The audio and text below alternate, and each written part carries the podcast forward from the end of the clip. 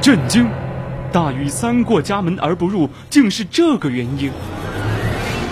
皇帝王莽竟是穿越者，考古学家听完都懵了。明朝皇帝朱元璋最得力的手下，小时候竟然叫这个名字。那么在哪里才可以听到呢？先切音乐。最古老的名人资讯，最猎奇的古人八卦，古人社区，这是你没听过的全新版本。每周一晚九点，我们在百科探秘之古人社区等你。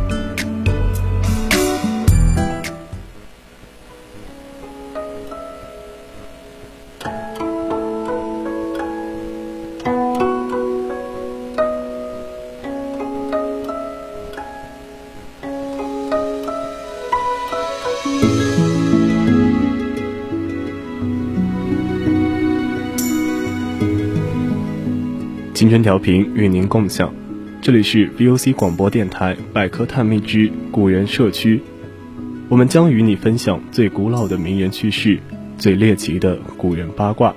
我是主播娄瑞涛，今天我们将要讨论的是古人与奇，欢迎大家到我们的 QQ 听友私群二七五幺三幺二九八与我们一起讨论，或者到我们的荔枝直播平台与主播进行互动。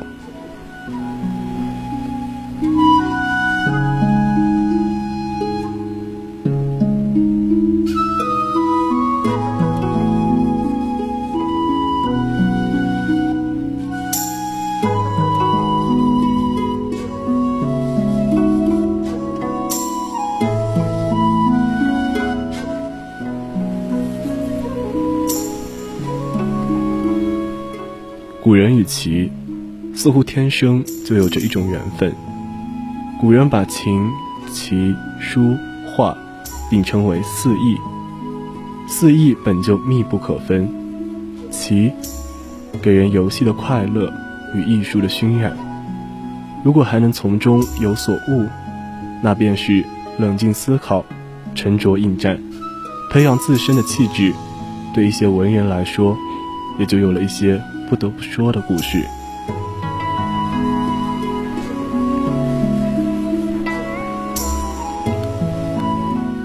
文人与棋的结缘，可用四字概括：闲、趣、狂、道。闲者，闲是人生也；趣，其中自有真趣味；狂，棋者中自有疏狂；道，即。方寸棋盘间，感悟人生之道。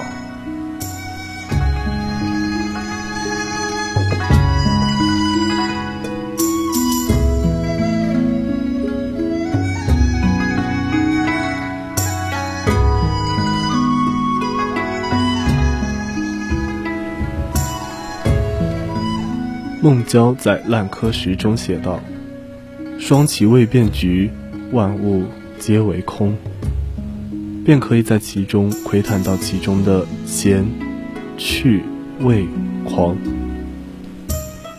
更有“有约不来过夜半，闲敲棋子落灯花。对弈轩窗消永昼，晒思院落洗心情”中的痴。古人以其会友，陶冶情操。王安石的“莫将胜负扰，且可随缘到我营”。这种超脱胜负的真趣，在宋代以后，逐渐形成了中国文人的一种时尚，也让后人为之传颂。中国传统文人多好诗酒茶，面对不如意的现实，靠着酒、棋、山、水，从此获得精神的解脱。因此，一卷书。一杯酒，一局棋，一盏茶，成了中国传统文人的生存。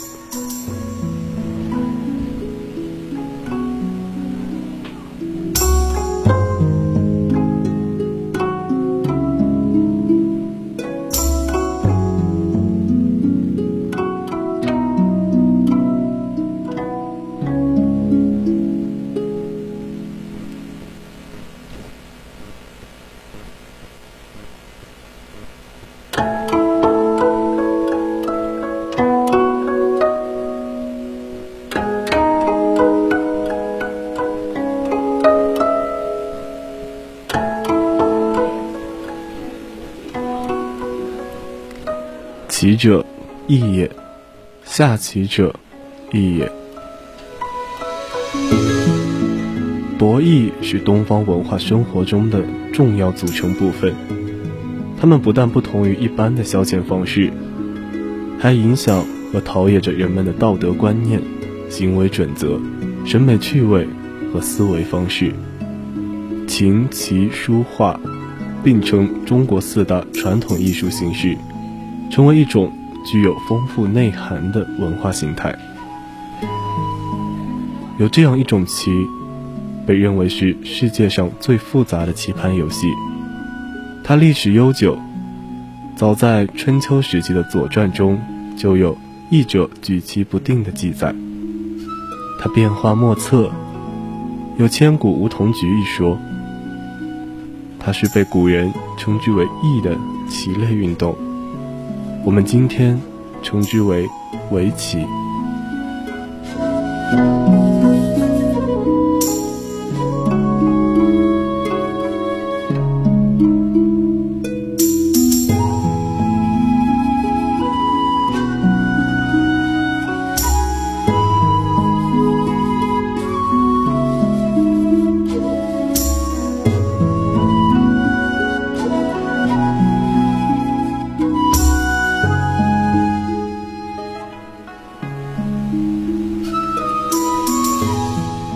汉代的黄宪就从围棋中领悟了一些哲理。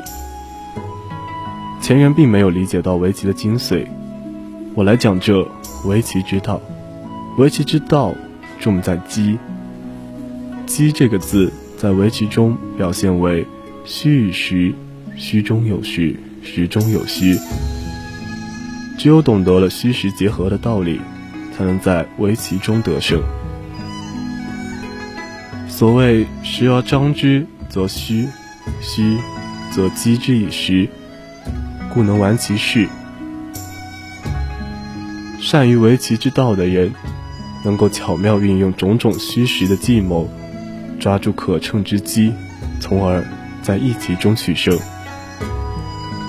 因此，围棋之机是机遇，是机会，是玄机。这个“机”字。不仅表现在围棋中，万物同样有此道理。由此观之，若能通晓围棋之机，也就参悟了万物之机。可见围棋学问之大。汉代时期的人们已经通晓围棋中的哲学，但依然有进步的空间。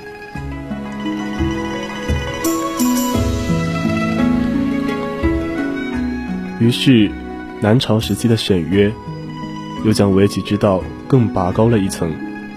围棋的变化非常之多，因此这变化乃是围棋的精华。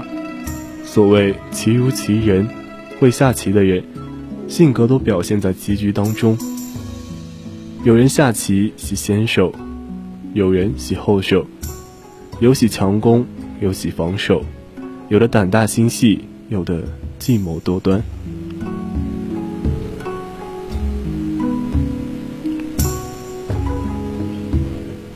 棋子在棋盘上的位置，就如同爻在卦中的位置一般，是否当位，决定着一盘棋的凶吉。若是招招都下在当位，就可以被称为国手了。围棋与易经相融相通，因此。我们称围棋乃天际。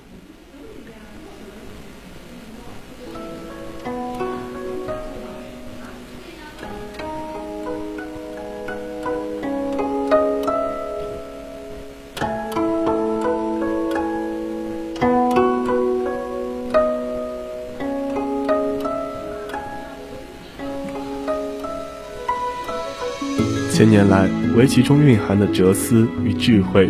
备受世界关注，而今天，围棋更是与时俱进。各国顶尖棋手通过世界职业围棋大赛一较高下。正是用这变化无穷的黑白棋，向世界彰显着中华文化的独特魅力。意中的恬淡、豁达、风雅、机智，和军事、哲学、诗词、艺术共聚一堂。黑白之间，楚河汉界之外，棋艺带来的感悟与内涵被无限拓展，棋盘之外的天地被融合为一，成为中国棋文化最大的特点之一。